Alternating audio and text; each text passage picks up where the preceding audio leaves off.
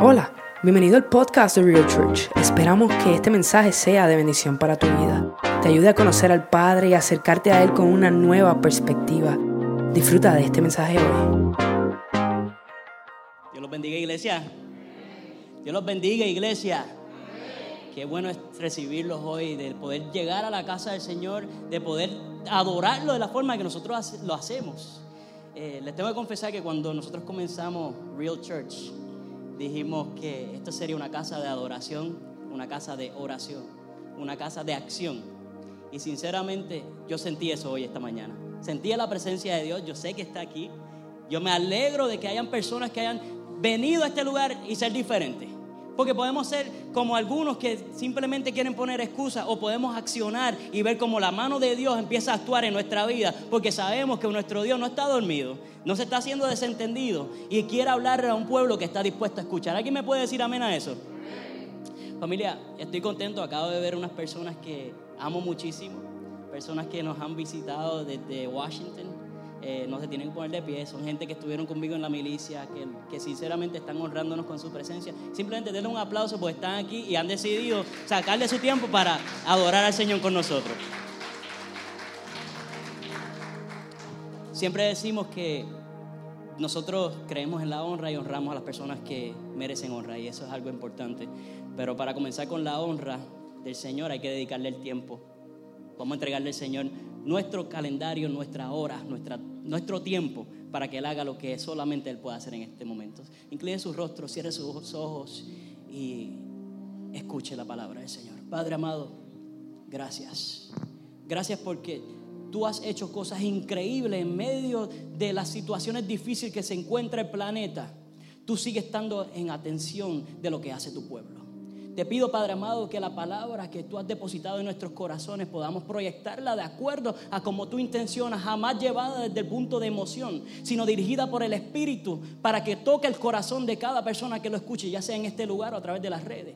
Te pido, Padre amado, que así como tu palabra no expira, que aquellos que tienen una promesa y no la han visto cumplirse, tú le puedas poner en sus corazones las esperanzas de ver cómo tú obras en este tiempo. Por cuanto hemos entrado en un nuevo año, pero tú sigues siendo el mismo Dios. Te doy gracias, Padre amado, por este privilegio de poder hablar acerca de ti, de contar tu historia, pero sobre todo de que tú seas quien hace que nuestros propósitos se entrelacen a través de tu Espíritu Santo. Porque tu Hijo lo dio todo por nosotros en la cruz del Calvario. Hoy tenemos esa oportunidad. Gracias, Padre. A ti te entregamos nuestra agenda, nuestro tiempo, en el santo nombre de Jesús. Y para que las personas sepan que no estoy solo, la iglesia me tiene que decir amén. amén. Familia, la semana pasada comenzamos el año hablando sobre qué es una resolución. Si no vio, no pudo estar en el mensaje, pendiente a las redes sociales, vamos a estar transmitiendo los mensajes todos los jueves a las 7 y 30 de la noche. Simplemente sintoniza el canal de YouTube o Facebook de la iglesia o hasta la misma red, um, website de la iglesia y ahí pueden ver los mensajes. Pero estamos hablando que muchas veces hablamos acerca de lo que es una resolución, pero no entendemos qué es una resolución.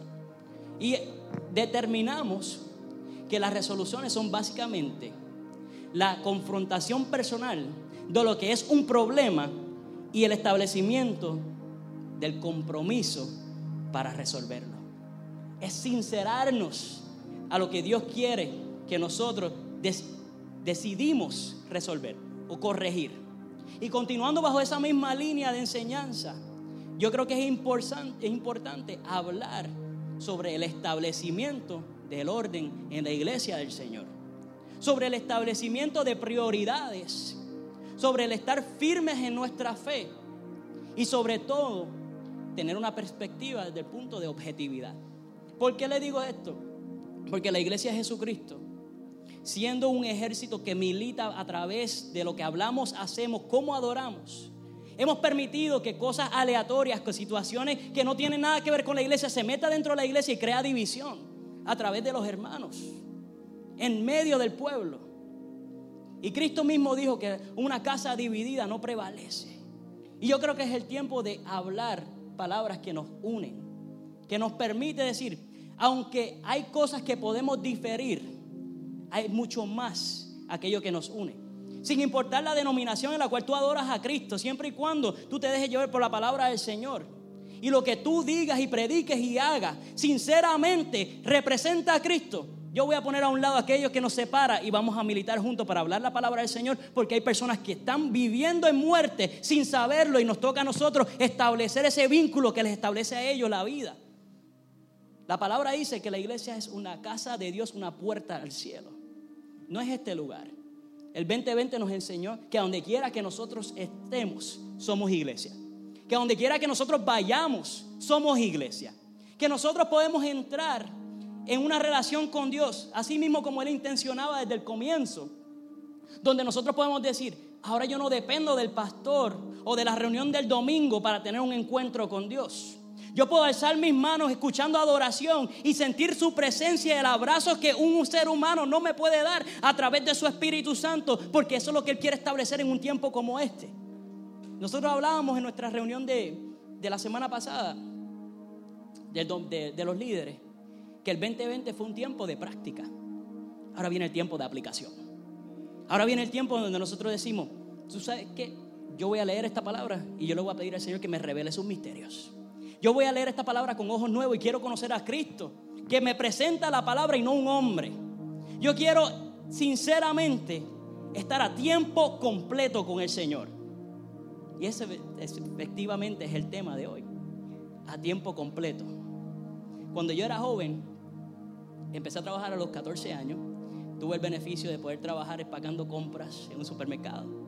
Yo empacaba compras y dependía de lo que las personas me dieran porque no tenía salario. Eso como dicen en Jayalía, por la izquierda. Trabajaba, pero ya estoy bien, ya me arreglé, estoy bien, estoy en ley. Y empecé a trabajar y continuaba trabajando hasta los 18 años que tuve la oportunidad de poder entrar al ejército de los Estados Unidos. En ese momento tomé un entrenamiento, y muchos de ustedes lo saben, y me convertí en un soldado full time y trabajaba a tiempo completo. Pero lo que yo no entendía era que no era que yo trabajaba a tiempo completo, sino que yo me sumergí en una manera nueva de vivir la vida que me separaba de lo que yo era antes, donde se marcaba un antes y un después. Y yo conscientemente dije, I do, yo acepto, yo quiero el reto, yo seré diferente.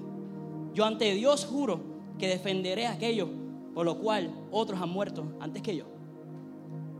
Y al pasar el tiempo, me he dado cuenta que muchas veces, aunque ya no estoy en la milicia, tengo la misma forma de pensar. Y mis hijos que no vivieron durante esa temporada, ellos nacieron después que me salí del ejército. Muchas veces yo quiero tratarlo a ellos como soldados.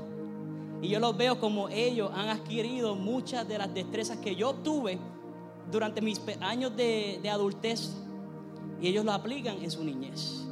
Y hoy yo quiero hablarle a una iglesia que quiere madurar en las cosas del Señor, por cuanto entendemos que la forma en que vivíamos antes nos ha traído hasta aquí. Pero hoy yo quiero sumergirme a tiempo completo con el Señor para vivir de una manera diferente, para que cuando el calendario decida pasar sus páginas, yo pueda continuar viviendo de una forma nueva, para que otros que sigan después de mí digan, yo quiero lo que ellos quieren. Yo quiero lo que ellos tienen. Yo quiero levantar las manos y adorar porque hay algo que ellos tienen que yo no he sentido. Yo quiero atreverme a orarle a ese Dios que yo no he tenido una experiencia con Él. Porque ellos dicen que lo escucha. Ellos dicen que Él actúa. Ellos dicen que Él ha prometido y que regresará.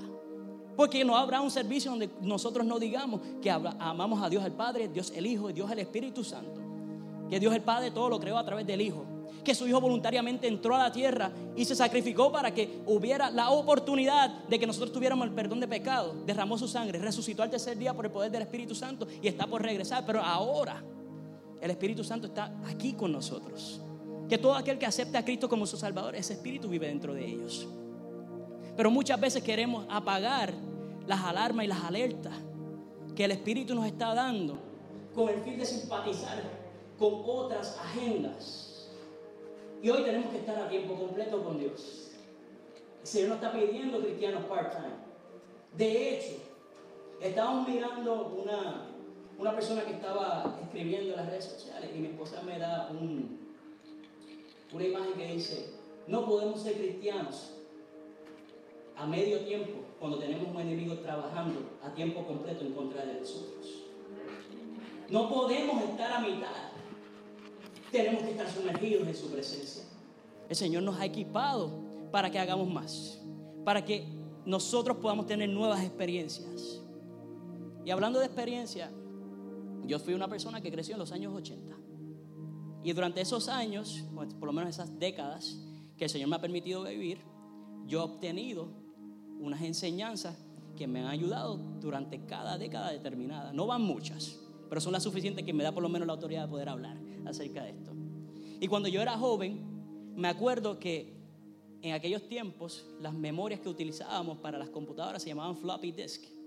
Y si usted no sabe lo que es un floppy disk, si es joven y no lo sabe, déjeme explicarle rapidito. Era un, un cartucho de memoria que aguantaba 240 megabytes como mucho y tú lo utilizabas para transferir data de una computadora a otra. Pero hoy andamos con unos pendrives o la nube y vemos cómo se transfieren rápido la data sin problema y, puedes poner gigabytes y gigabytes son mucha, mucha data, mucha información. Y para que usted tuviera esa cantidad de data que cargamos hoy día a través de nuestros teléfonos, necesitarías por lo menos 355 floppy disk encima, que nadie cargaba consigo. Y también tenemos las experiencias de lo que era arrendar una, una película en una tienda de video donde obteníamos los VHS y esperábamos 30, 40, 50 minutos. Y cuando llegábamos al frente de la línea, quizá la película no la tenían porque las habían arrendado todas. Hoy día tenemos tantas cosas a nuestra disposición. Y lo mismo, lo mismo está pasando a, través de la palabra. Que el Señor está alcanzando a muchísimas personas de diferentes generaciones, poniéndolos bajo un mismo techo, por lo menos bajo las mismas redes, para que tengan un impacto diferente y no tengan que esperar tanto. No tengamos que esperar a que la generación de la generación de tu padre te deje a ti una herencia cuando ya Dios te está tocando a ti directamente sin importar la edad que tiene y dejándote saber que todavía hay una oportunidad. Y el apóstol Pablo lo decía en la primera carta a los Corintios, capítulo 13, a donde yo los quiero llevar en este momento. Y si lo quiere buscar, estamos en la traducción lenguaje actual. Y la palabra del Señor puede tomar nota, los que toman nota, si no la tenemos reflejada. Y dice así, 1 Corintios capítulo 13, versículo 11. En el nombre del Padre y del Hijo y del Espíritu Santo. Alguna vez fui niño y mi modo de hablar, mi modo de entender las cosas y mi manera de pensar eran las de un niño. Pero ahora soy una persona adulta y todo eso lo he dejado atrás. Ahora conocemos a Dios de manera no muy clara, como cuando vemos nuestra imagen reflejada en un espejo a oscuras. Pero cuando todo sea perfecto, veremos a Dios cara a cara. Ahora lo conozco de manera imperfecta, pero cuando todo sea perfecto, podré conocerlo como Él me conoce a mí. Tres cosas que son permanentes. La confianza en Dios, la seguridad de que Él cumplirá sus promesas y el amor. De estas tres cosas, la más importante es el amor. Iglesia, de estas tres cosas, ¿cuál es la más importante? No, no, yo estoy solo. De estas tres cosas, ¿cuál es la más importante? Y es importante que entendamos esto porque Dios dentro de su esencia, su carácter, quién Él es, Él es el amor personificado. Él le da la definición a lo que es amor. No tan solo sintiendo amor en lo físico, sino en tu espíritu. Y eso se ocurre cuando el, eh, cuando el mundo está al revés, pero tú sientes una paz que tú no puedes describir.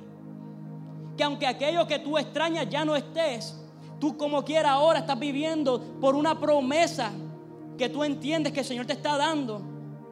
Porque hay más de parte del Señor. Porque mientras tenemos aire en nuestros pulmones, nosotros podemos tomar la decisión de decir, Señor, ahora yo quiero más de ti. De que yo no me puedo conformar con lo que he vivido. Porque yo sé que todavía hay más. No porque lo dice un pastor, un, profeta, un sacerdote, sino porque lo dice tu palabra. Entonces, para poder entrar plenamente en este nivel de madurez tienes que ser consciente. Tienes que querer decir, aquí tiro la línea y ya dejaré de pensar como niño, porque me toca pensar como una persona adulta que quiere una madurez nueva. Porque lo que me dio el 2020, 2019, 2018, 1983 no me va a servir para el 2021 por cuanto es el momento de establecerme plenamente y decir, Señor, llegué al punto de madurez, yo lo sé, yo lo siento, yo lo quiero. Ahora preséntame lo que necesito hacer. Pero para entender eso, quiero llevarlo al mismo capítulo, versículo 1 de 1 Corintios capítulo 13. Y no la van a proyectar, simplemente quiero que escuches. El apóstol Pablo dice, si no tengo amor, de nada me sirve hablar todos los idiomas del mundo y hasta el idioma de los ángeles. Si no tengo amor, soy como un pedazo de metal ruidoso solo como una campana desafinada. Si no tengo amor, de nada me sirve hablar de parte de Dios y conocer sus planes secretos. De nada me sirve que mi confianza en Dios me haga mover montañas. Si no tengo amor, de nada me sirve darle a los pobres todo lo que tengo. De nada me sirve dedicarme en cuerpo y alma a ayudar a los demás. El que me ama tiene paciencia en todo y siempre es amable. El que me ama no es, no es envidioso ni se cree más que nadie. No es orgulloso, no es, no es grosero ni egoísta. No, es, no se enoja por cualquier cosa. No se pasa la vida recordando lo malo que otros le han hecho. No aplaude a los malvados, sino a los que hablan con la verdad. El que ama es capaz de aguantarlo todo, de creerlo todo, de esperarlo todo, de soportarlo todo. Solo el amor vive para siempre. Llegará el día en que ya nadie, escucha esto iglesia, llegará el día en que ya nadie hable de parte de Dios ni se hable en idiomas extraños, ni sea necesario conocer los planes secretos de Dios. Las profecías y todo lo que ahora conocemos es imperfecto. Cuando llegue el que es perfecto, todo lo demás se acabará. ¿Por qué le leí esto?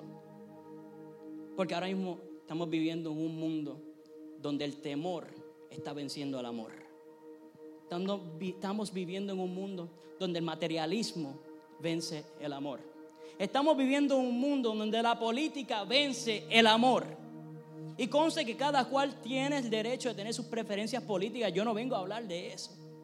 Pero a mí no me importa quién está en la Casa Blanca, porque el que está en el trono es el que decide quién entra a ese lugar. Porque a medida que más difícil se ponen las cosas, más se acerca el día de su regreso. Porque la iglesia tiene que madurar y en el momento de, la, hora mala nosotros poder decir, tú sabes que hay un lugar donde hay esperanza, donde se predica el amor, donde se pueden unir todas personas unánimes bajo un solo techo, en un solo lugar, donde se predica la palabra de Dios y se crea las esperanzas por cuanto no estamos desamparados, porque mi Dios sigue hablando su verdad a través de aquellos que no rinden las rodillas, no doblen rodillas ante otros dos dioses, sino ante el Dios que es verdadero. Familia, tiempos difíciles podrían llegar. Yo no soy profeta, no me creo que lo sea. Sí sé que Dios me habla de una manera distinta, pero yo quiero que ustedes también entiendan que Dios quiere hablarles a ustedes, que quiere llegarte. Puede ser a través de esta palabra, puede ser a través de las mismas escrituras, puede ser que tienes el don, que Dios te toca el corazón y tú puedes entender lo que Él quiere que, quiere que tú hagas en esta temporada que ha de venir. Yo lo que quiero que tú entiendas, que ustedes entiendan, que estos son tiempos donde nosotros haremos lo posible para ser personas diligentes, que no temeremos a las circunstancias, sí seremos precavidos. Estaba hablando con una con, uno de los amigos de esta casa en estos días y me estaba acordando de cuando yo era pequeño, tengo un recuerdo vago de mi abuelo. Mi abuelo murió cuando yo tenía siete años, o yo debería tener como cuatro o cinco años. Y yo iba a su casa y yo le, yo le dije, mi abuelo tenía una caja de huelles. Él me dice, ¿qué son huelles? Yo en Puerto Rico le dicen huelles. Él me dice, cangrejo. Yo creo que sí. Creo que son cangrejos. Pero síganme la historia. ¿Y qué pasa con estos cangrejos? Que él tenía mucho, yo diría como 20 o 30, y me acuerdo así, medio borroso. Y yo veía que los cangrejos trataban de salirse de la caja. Y mientras uno trataba de salirse, venía otro y lo agarraba y lo, lo traía abajo. Y mientras otro salía, venía otro diferente y lo traía abajo y no lo dejaba progresar. Y yo vengo y le digo, este recuerdo me está llegando porque sinceramente yo siento que Dios quiere una palabra de, parte, de, su parte para la iglesia.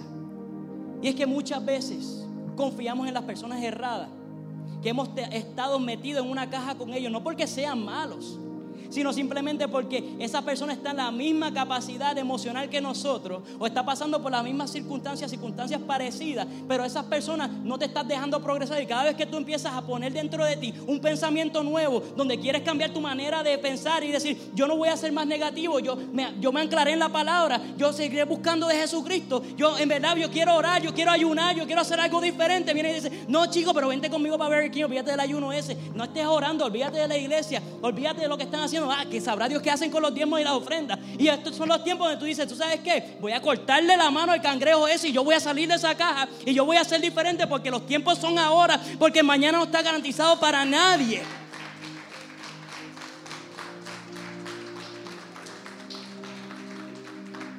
Y yo quisiera prometerte fácil y te lo digo con dolor en el corazón. Y no es fácil. No es fácil, es difícil, pero sí es posible si es posible. Mira, de hecho, como le dije, soy del, grupo de esas personas que nacieron en los 80. Y yo me pongo a ver muchas películas de los 80. Y hasta mis niños se las disfrutan. Y justamente en estos días estuve viendo una película donde una persona da un consejo que me pareció muy bueno. Él dice, hay tres cosas que te van a ayudar a alcanzar el éxito hay tres cosas que te pueden ayudar a ti a salir de esa caja. La primera es el deseo. El deseo es anhelar algo, es esperar, es creer que va a ocurrir, es agotar tus fuerzas, tanto físicas como emocionales como espirituales, confiando en que algo va a ocurrir. Es desearlo hasta el punto de que tú lo declaras hasta que lo veas. Y si no ocurre, tú dices, Señor, si no ocurre, tú cámbiame el corazón para que yo sienta algo diferente. El deseo es importante, tenemos que querer algo. El segundo es la devoción. La devoción es el acto de dedicar algo a una causa, empresa o actividad. Es el estado de ser ardientemente dedicado y leal a eso que tú le tienes devoción. Yo he visto y he tenido la oportunidad de interactuar con personas de otras religiones, incluso aquellos que son judíos, que los bendecimos y creemos que hay bendición cuando tú los bendices, pues lo dice la palabra. He tenido la oportunidad de tener amistades que son musulmanas. Y su nivel de devoción es tan alta que cuando ellos van a un empleador y le dicen, yo tengo que orar tres veces al día, el empleador le dice, ok, vete y ora tres veces al día. Y ellos van, sacan su o si es judío, pues sacan su, se amarran algo aquí y empiezan a orar, apuntando hacia el templo, al lugar del templo. Si es musulmán, sacan su carpet, alfombra, y se tiran al suelo, sin importar quién está al lado, y tú los vas a ver. Y tú los vas a ver. Y lo vas a ver. Y no le importa quién está a su lado. No hay nada que capte su atención. Porque son devotos a su Dios. Mas sin embargo, que mucho nos cuesta a nosotros es rebasar esa línea de no importarte lo que diga la gente y dedicarle ese tiempo al Señor donde quiera que tú estés. Nos cuesta porque a mí me costó, yo quiero ser real. No puedo decir que estamos en Real Church y ser un mentiroso. Me costó, me costó rebasar esa línea y, enseñarle a los jóvenes el camino hacia el Señor mas sin embargo, yo tenía miedo a decirle que me tendía a la mesa y yo puedo orar por ti. Pero yo te voy a decir una cosa. Cuando tú te atribuyes o te permites tener ese nivel de confianza de que Dios te quiere dar, que posiblemente muchos de nosotros ya hemos tenido y las hemos perdido a pasar el año o los años. Cuando tú te permites tener ese nivel de relación donde tú oración comienza el día dándole la gracia al Señor y cierra el día y entre medio tú le vas a dedicar a Él no tan solo cada comida, sino cada una de tus decisiones. Vas a vivir de una manera diferente. Y aunque las cosas salgan difíciles o no te salgan como tú crees, como tú quieres, tú dices, esto sigue estando en el plan de Dios. Él hace o Él permite. Y si Él lo permitió, hay algo que tengo que aprender. Tal como en los 80 o en los 90 y en los años 2000 yo cargaba con esos floppy. O yo andaba buscando una película en Blockbuster. O, o llamaba a una línea telefónica a un, desconocido que yo no sabía ni quién era para que le pudiera escribir a través de una computadora un mensaje de texto que llegara un beeper a una persona, que eso era súper incómodo. Si te estás acordando, tenías un beeper, yo lo sé. Pero eso es lo que nosotros vivíamos. Pero llega un punto donde tú dices, Señor, tú has permitido que hayan tantos avances. Y ahora permitiste el 2020 para que tu iglesia avanzara de una manera diferente. Y, y está de nosotros, su pueblo, de tomar la decisión. Yo, yo voy a continuar adorando a Dios como se adoraba. O Dios me está llamando a una adoración nueva. Yo voy a seguir en el mismo nivel de esa relación que Dios, yo tenía con Dios hace dos años atrás o yo quiero algo nuevo. Y hay veces que hay cosas que tenemos que provocarlo. La iglesia está entrando en un ayuno congregacional y yo los invito a todos. Envíenle un email al final del, del servicio, escríbanos y te hacemos llegar instrucciones de lo que es el ayuno. No vas a, te, perdiste el privilegio si no pudiste verlo de poder tener las instrucciones que dieron el jueves, pero todavía te queremos equipar para que recibas la bendición, pero para que trabajes para ella. Por cuanto, cuando José lo echaron a sus hermanos, lo echaron a un hueco para venderlo como esclavo, eso fue el comienzo de un proceso que tardó alrededor de 20 años. Algunos teólogos dicen 30 pero continuó el proceso. Y yo me pregunto, mientras tú estás en un hueco, que los que tú amas te echaron ahí y luego te venden como si fueras ganado, te conviertes en esclavo y luego te difaman, luego te meten preso, donde tú estás ayudando a las personas. Está la historia de José. Y tú ayudas a las personas para que ellos puedan conseguir paz a través de los dones y los talentos que Dios te dio. Y tú dices, Dios mío, pero me tienes pasando por tanto, ¿cuándo me va a llegar el break? ¿Cuándo me llega la hora? Mas sin embargo, podemos leer en la palabra que perseveraba porque su fe no menguaba. yo no te estoy diciendo que no cuestiones las circunstancias, lo que te estoy pidiendo es que no sacrifiques tu fe. Lo que yo te estoy pidiendo a ti que entiendas que Dios te quiere a tiempo completo con Él. Yo quiero que tú entiendas que Dios quiere un nivel nuevo de disciplina, que es el tercer punto.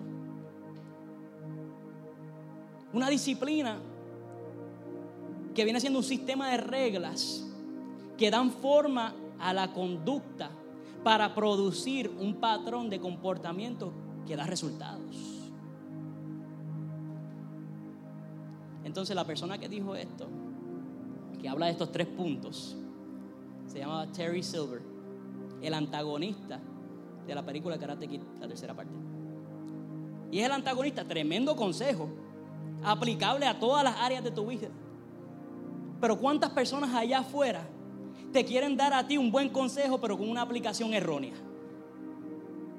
Porque hay muchas personas, y yo tenía, un mentor que una vez me dice, tú aprendes de todo el mundo, tú aprendes cómo se hacen las cosas, cómo no se hacen, pero la decisión últimamente es tuya. Tú tienes que decir, ok, yo aprendo de los dolores de cabeza del cabezón ese.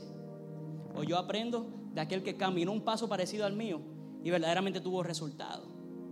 Hay cosas que están fuera de nuestro control y está parte, parte del proceso donde estamos desarrollándonos hasta que llegue el momento en el cual nosotros podemos aplicar todo aquello que hemos aprendido. Pero la decisión de tú tener el deseo, de la devoción y la disciplina, le toca a ti. Nos toca a nosotros, a la iglesia que podemos hablar de esperanzas y cosas lindas. Pero si no nos aplicamos ahora, que todavía las cosas están buenas, sin importar el turmoil, los problemas, el desajuste que tenga el mundo, me atrevo a decir que todavía estamos en el lado bueno de esto. Y no es que te estoy profetizando que mañana va a haber un maremoto, que, que el COVID se puso peor, no, no te estoy hablando de eso. Todavía hay aire en nuestros pulmones. Todavía no hemos llegado al reino de los cielos. Todavía Cristo no ha regresado. Eso quiere decir que hay oportunidades. Eso quiere decir que nosotros todavía tenemos trabajo que hacer. Eso quiere decir que nosotros tenemos una agenda que cumplir y que no podemos tener nuestra lealtad dividida. No podemos dividir nuestra lealtad. Cristo habló muchísimo acerca de lo que son las posesiones, del dinero, del oro, como quiera ponerle. Pero si tú estás trabajando arduamente para conseguir algo que no te está adelantando en tu desarrollo emocional, espiritual, en mejorarte como persona, como cristiano, tú no eres el dueño de eso que estás tratando de comprar o conseguir o pagar. Ya eso te tomó a ti como posesión. Y este es el año donde nosotros viramos todo de una forma correcta y analizamos nuestros comportamientos y decimos, yo me entregaré plenamente a lo que Jesucristo me está llamando a hacer. Y no todos vamos a ser profetas, no todos vamos a ser predicadores, pero sí todos vamos a ser hijos del Señor, vamos a ser seguidores de Cristo y vamos a ser aquellos que llevarán hacia adelante el plan divino del Señor. Si lo decidimos verdaderamente y hablamos lo que tenemos que decir y nos regalamos el no cuando tenemos que utilizarlo. Porque hay muchos cristianos que tienen miedo a decir que no y están tratando de complacer a todo el mundo y no todo el mundo está a favor del plan del Señor para tu vida. Son personas, que han dedicado sus vidas a una agenda, errada y van a tomar favor de lo que puedan utilizar para que esa agenda se cumpla. Y posiblemente ni usted, ni lo que a usted le interesa, ni lo que usted necesita está en ese plan. Fuerte la palabra, puede ser. Directa también. Porque no hay palabra. Nosotros oramos por esto. Nosotros decimos que, Señor, que la palabra que nosotros demos nos confronte a nosotros primero. Que la palabra que nosotros podamos decir desde el altar o en cualquiera de los lugares que tú nos des sea una palabra que nos ayude a nosotros a ser transformados. Y estuve viendo el nivel de entrega que tenía Esteban. ¿Quién es Esteban? Esteban está en el libro de, de los Hechos, capítulo 7. Se habla mucho de él en los evangelios. Un hombre joven, lleno de sabiduría, quien ha dado la prédica más completa que se pudo haber dado en el comienzo de la iglesia. Donde estaba literalmente diciendo, este es Dios, estas son las personas que Él utilizó y su Hijo es Jesucristo. Y los que estaban a cargo, los religiosos a cargo, deciden apedrearlo. Y lo que me llama la atención de la historia de Esteban es el capítulo 7 del libro de los Hechos y dice, versículo 57, dice, los de la Junta Suprema se taparon los oídos y gritaron. Luego todos juntos atacaron a Esteban, lo arrastraron fuera de la ciudad y empezaron a apedrearlo. Los que lo, que lo habían acusado falsamente se quitaron sus mantos y los dejaron a los pies de un joven llamado Saulo. Mientras le tiraban piedras, Esteban oraba así. Señor Jesús, recíbeme en el cielo. Luego cayó de rodillas y gritó con toda su fuerza, Señor, no los castigue por este pecado que cometen conmigo. Y con estas palabras de sus labios murió. Unos versículos anteriores a eso, vemos como Jesús se pone de pie cuando está pasando esto. Y creo que lo dije hace unos mensajes atrás. Y siempre vemos como la palabra nos enseña, Jesucristo está sentado a la derecha del Padre. Está sentado, siempre lo dice. Está sentado a la derecha del Padre. Y ahí Él está asumiendo el rol de nuestro juez, de nuestro abogado, perdóname. Y está abogando por nosotros porque entiende en carne propia lo que es ser un ser humano, lo que es padecer, lo que es ser tentado, lo que es el dolor. Mas, sin embargo, en el capítulo 7 del libro de los Hechos, versículo 56 dice, entonces Esteban dijo, veo el cielo y veo también a Jesús, el Hijo del Hombre, de pie en el lugar de honor. Tu fe tiene la capacidad de hacer que Jesucristo se ponga de pie. Tu fe tiene la capacidad de cambiar ambientes, y si el Hijo de Dios, quien es Dios, está dispuesto a mirar desde el cielo y ponerse de pie, porque tú estás dispuesto a decir, yo moriré por este Evangelio. Yo no, yo no daré nada de lo que Dios me ha dado a mí como algo desestimado. Si Él está dispuesto a ponerse de pies por Esteban. Y Esteban al final dice, perdónalo porque no saben lo que hace. Repitiendo básicamente lo que Jesús dijo en la cruz del Calvario. ¿Qué podemos hacer nosotros con nuestros avances, con nuestras experiencias? Y no estoy diciendo que seamos, que nos convirtamos en alfombra para que nos pisoteen iglesias. Estoy lejos de eso. Tal como digo que hay que perdonar a aquel que nos ha hecho mal, también tenemos un valor importante y tenemos un rol. Pero ya llegó la hora en que maduramos conscientemente y decimos, Señor, perdónalo porque no saben lo que hacen. Pero llegará un tiempo, como dice en el libro de Eclesiastes, un tiempo para todo. Llegará un tiempo para hablar pero ahora mismo llegó el tiempo de accionar como iglesia, de unirnos, de orar en mutuo acuerdo, de velar por las cosas que son importantes para Dios, de tomar la aplicación correcta y ponerla delante del Señor para ver cómo Él empieza a hacer milagros en estos tiempos. Yo creo en lo sobrenatural del Señor. Yo quiero ver personas que son sanadas frente a nosotros. Yo quiero ver cómo Dios utiliza nuestra voz, nuestras manos y nuestros pies para que su plan continúe hacia adelante en este tiempo. Pero hay que quererlo. Hay que quererlo y yo los invito a ustedes a que lo quieran. Yo invito a cada una de las personas que tienen una interacción con nosotros de alguna manera que decían, yo me cansé, estoy cansado de estar cansado, estoy cansado de estar a, tiempo, a medio tiempo y quiero entrar plenamente a tiempo completo con lo que Dios quiere hacer sin importar lo que hayan dicho en contra de lo que yo creo. Sin importar si mis vivencias no me han calificado ante mis propios ojos cuando ya Dios me llamó y me, dio a mí el propósito que necesito y me irá capacitando mientras yo vaya caminando. En el año 1957, desde, durante la Guerra Fría, unos satélites detectaron en las montañas de Ararat algo, algo extraño. Esto es en Turquía, al este de Turquía y creían que era el arca de Noé. Y lo estaban buscando y mandaron al gobierno norteamericano a hacer explosiones y a verificar el área.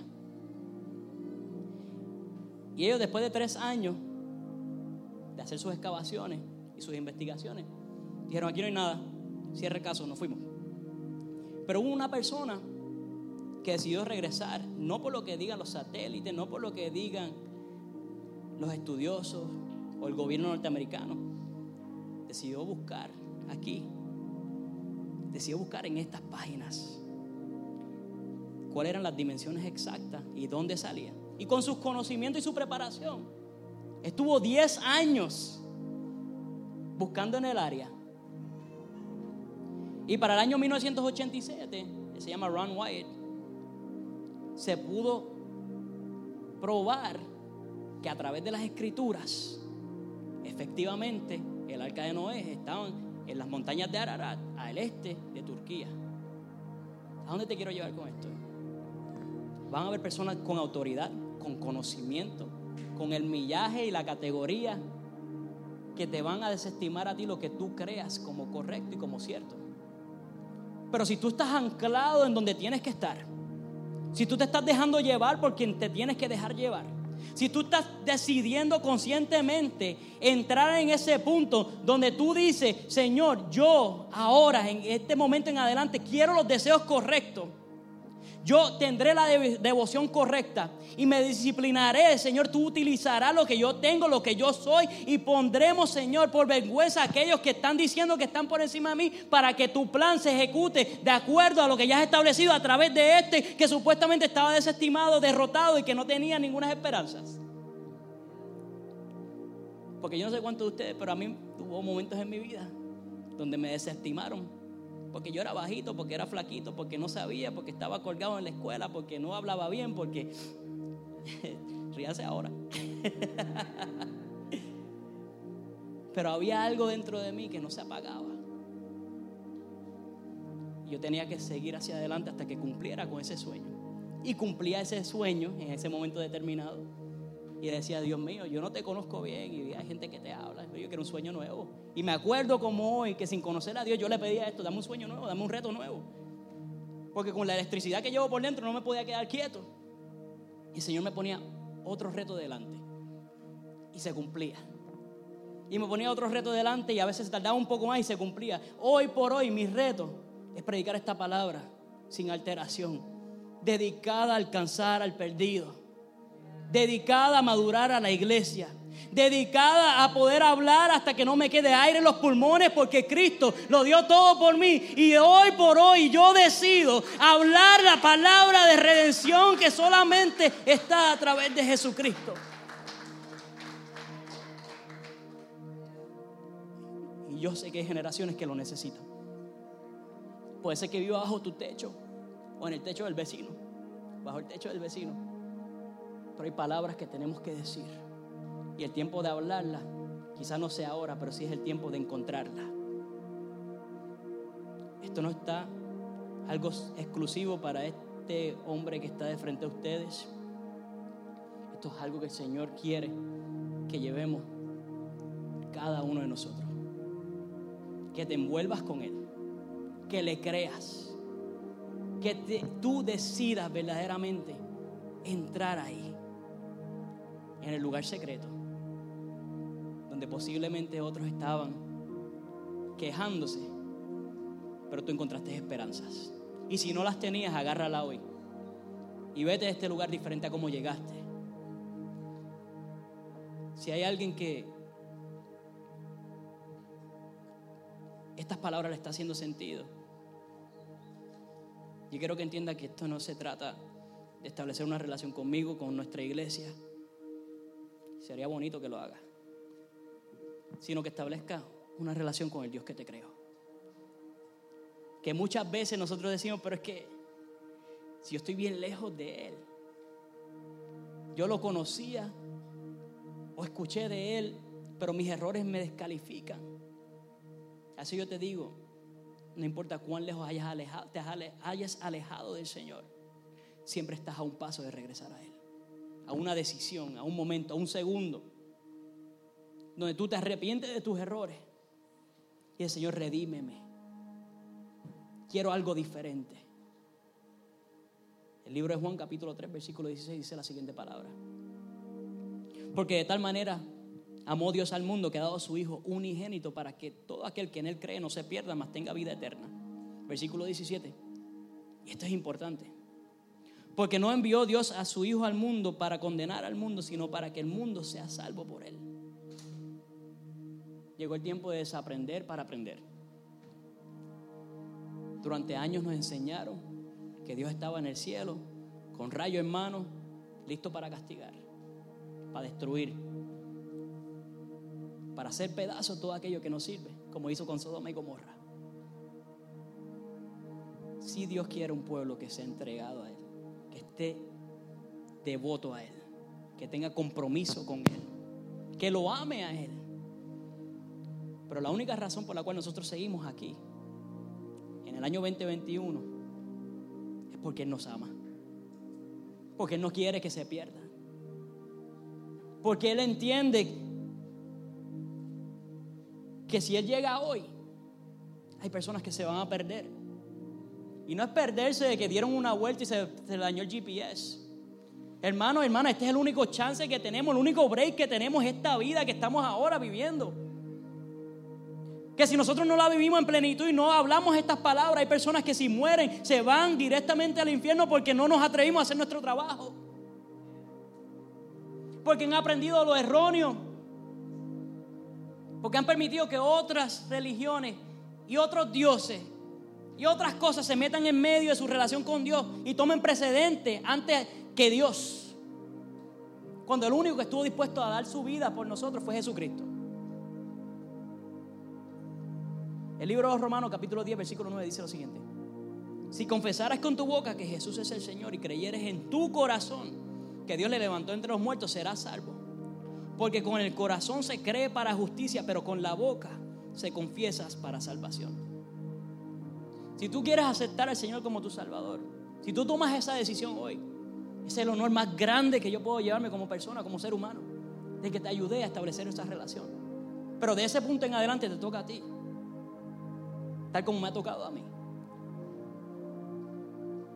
¿Cómo se hace? Abre tu corazón en estos momentos. Mi oración es que hoy tu corazón esté abierto, que comencemos el año correctamente, a tiempo completo con el Señor. Cierra tus ojos, inclina tu rostro. Y quiero que entiendas que Dios está pendiente a esto que está ocurriendo. Y yo voy a hacer una oración y tú simplemente repites después de mí mientras lo sientes en tu corazón que esto es cierto. Y la iglesia te va a asistir. Y Señor Jesús, yo acepto que mis pecados me alejan de ti, pero hoy me arrepiento porque entiendo que tú lo diste todo por mí. Yo sé quién tú eres. Yo sé que resucitaste y regresarás por tu iglesia. Y yo soy parte de ella. Señor, me comprometo a estar a tiempo completo contigo. Ayúdame. En tu nombre hemos orado. Iglesia, denle un aplauso al Señor. Digan amén. Gracias por habernos sintonizado. Puedes compartir este podcast con tus amigos, con tus familiares. Además nos puedes encontrar en las redes sociales en nuestro canal de YouTube Real Church TV. Nos puedes encontrar en Instagram en livereal.church. También nos puedes encontrar en Facebook en Real Church-Homestead. Y ahí puedes mantenerte al día con lo que está sucediendo en nuestra iglesia. Gracias por apoyarnos.